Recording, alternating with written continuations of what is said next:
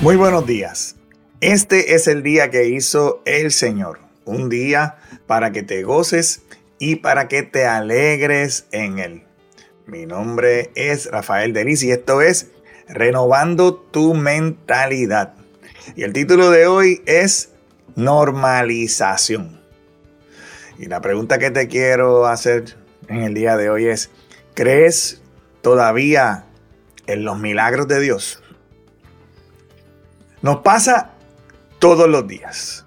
Vamos tan rápido de una cosa a la otra en este mundo que nos rodea que muchas veces no podemos ver las cosas que pasan a nuestro alrededor. Hay tantos momentos grandiosos de los cuales no nos percatamos porque en nuestro afán por alcanzar la próxima cosa, por el próximo proyecto, por la próxima experiencia, Damos por sentado muchas cosas que realmente son el resultado del favor y la gracia de Dios en nosotros. Estamos sufriendo en muchos aspectos de nuestra vida el fenómeno de la adaptación o la normalización. Y te invito a que busques más acerca de este tema, porque cuando experimentamos algo novedoso o algo extraordinario, es normal que nuestra atención y nuestra emoción alcancen un, un, un ¿verdad? Un, punto máximo en esa experiencia y nos llama la atención. Sin embargo, con el tiempo nos vamos acostumbrando a esas experiencias nuevas y estas experiencias dejan, aunque son excepcionales, dejan de parecernos excepcionales o extraordinarias. En otras palabras, cuando nosotros estamos expuestos de una manera continua a algo, ya sea una experiencia o una situación o una, un estímulo en nuestra vida, nuestra reacción inicial con el tiempo va a disminuir. Es importante que nosotros mantengamos una conciencia de gratitud para contrarrestar este fenómeno de la normalización y la adaptación y evitar un fenómeno muy negativo, la complacencia en diversas áreas de nuestra vida. Hoy te invito a que vayas al Evangelio según Mateo capítulo 4 versículo 23. Allí podrás leer estas palabras. Dice así, Jesús viajó por toda la región de Galilea enseñando en las sinagogas, anunciando la buena noticia del reino y sanando a la gente de toda clase de enfermedades y dolencias. Y cuando lees el Evangelio y lees las propias palabras de Jesús de cuál era su propósito aquí en la tierra, te darás cuenta que el propósito principal de los milagros que Jesús hizo en su ministerio era el de acercar a la gente hacia Él, el darse a conocer, el glorificar a Dios, el que la gente eh, se diera cuenta de, que este hombre era diferente, porque las cosas que Él hacía, solamente alguien que, que proviniera de Dios pudiera hacerlas. El poder acercar a la gente hacia Él le daba la oportunidad de enseñarles acerca del reino de Dios. O sea que Jesús quería realmente ministrar a las multitudes y no impresionarlas. Sin embargo, muchas personas quieren ser impresionados. Jesús, haz una señal. Jesús, ¿qué señal vas a hacer hoy? Jesús, alimentanos. ¿eh? Así nosotros, así también pasa hoy en día. Entonces la gente le seguía. Y aunque seguir, vas a ver si sigues el Evangelio, vas a ver que esa gente que le seguía al principio no necesariamente estaban siendo eh, discipulados por Jesús, porque es que seguir, ¿verdad? Perseguir a una persona y seguirlo verdaderamente, o sea, ser discipulado por esa persona no es lo mismo, porque muchos le seguían a Jesús solamente por las señales que hacía y al poco tiempo esas señales se volvieron normales perdieron el, punto extraordinario y muchos dejaron de seguirle al escuchar las enseñanzas y ver que a veces esas enseñanzas estaban siendo contrarias a su propio carácter o que los retaba o que los, ¿verdad? los redarguía, los corregía. Pues mucha gente lo dejaron de seguir, aun cuando Él siguió haciendo señales. Y asimismo, necesitamos reconocer que nos pasa a muchos de nosotros.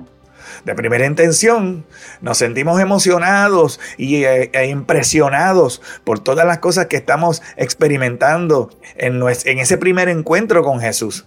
Pero al poco tiempo nos acostumbramos y nos adaptamos a que esto es algo normal y cotidiano, en lugar de ver cada cosa como la manifestación de la gloria y el favor y la gracia de Dios en nuestra vida. Cuando experimentamos algo nuevo o inusual, es normal que nuestra atención y nuestra reacción emocional sean más intensas en ese momento inicial. Puede ser una sensación de asombro, de alegría, de sorpresa o incomodidad incluso porque hay cosas que te retan a moverte.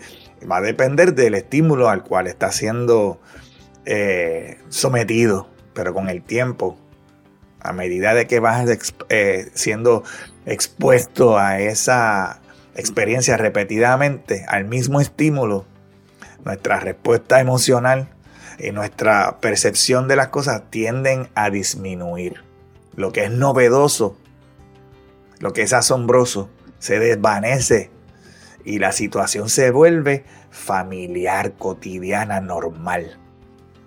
No permita que la familiaridad, que lo cotidiano, que lo normal eh, se apodere de tu vida espiritual.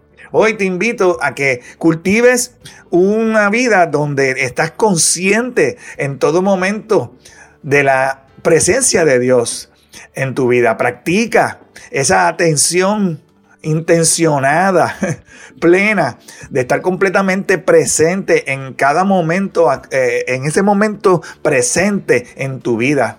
Y presta atención a los detalles, a las cosas que están pasando y, así podrás experimentar la riqueza de cada situación y cada experiencia que pasa en tu vida. Otra cosa que puedes hacer es practicar la gratitud.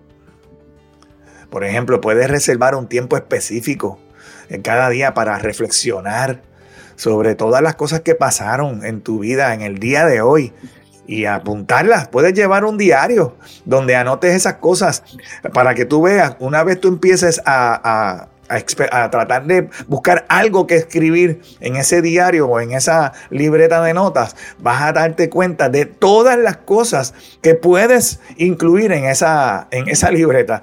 Y así vas a poder estar agradecido cada día, porque cada día vas a encontrar a través de esas herramientas de practicar la gratitud, de que la vida no es, esas cosas no son tan normales como tú piensas. Otra cosa que puedes hacer es que puedes buscar otras perspectivas, ya sea a través de la lectura, de la palabra aprender, a través de los mensajes que recibes en tu congregación o de la interacción con los hermanos de la fe para que puedas, eh, quizás por lo que, de la manera en que ellos están experimentando eh, sus situaciones, tú también puedas darte cuenta de que, wow, yo no lo veo, pero este sí lo puede ver. A veces tú estás ahí en la congregación y tú dices, yo no siento la presencia de Dios, pero todo el mundo alrededor tuyo la está sintiendo menos tú. Y quizás es que tú tienes que ponerte en una actitud diferente y saber que aunque tú no lo sientas, Dios siempre está allí presente en medio de la adoración, en medio de la alabanza. Eso te cambia la perspectiva de, la, y vas a tener una experiencia diferente. Puedes establecerte también, por otro lado, eh, metas, buscar desafíos, cosas que reten tu fe, cosas que puedas alcanzar para que entonces salgas de lo cotidiano y entres a lo extraordinario. Ejercita tu fe. Ora por alguien que para que sea sano. Háblale de la palabra de Dios. Comparte tus experiencias con otros, porque el compartir esas experiencias que has tenido en tu vida, tu experiencia con Dios, con tus amigos, con tus familiares, con tus colegas en el trabajo, puede mantener el entusiasmo, porque cuando tú lo cuentas, esa experiencia se repite en ti, en tu mente. Esa discusión y esa reflexión pueden agregar nuevos niveles de aprecio en tu vida y de agradecimiento y evitar que lo extraordinario que Dios está haciendo en tu vida se vuelva cotidiano o familiar. Hoy es el día de ser diferente. Hoy es el día de hacer la diferencia. Este es el día que hizo el Señor para que te goces y para que te alegres en Él, que tengas un excelente resto del día y que Jehová te continúe bendiciendo. En el nombre poderoso de Jesús. Amén.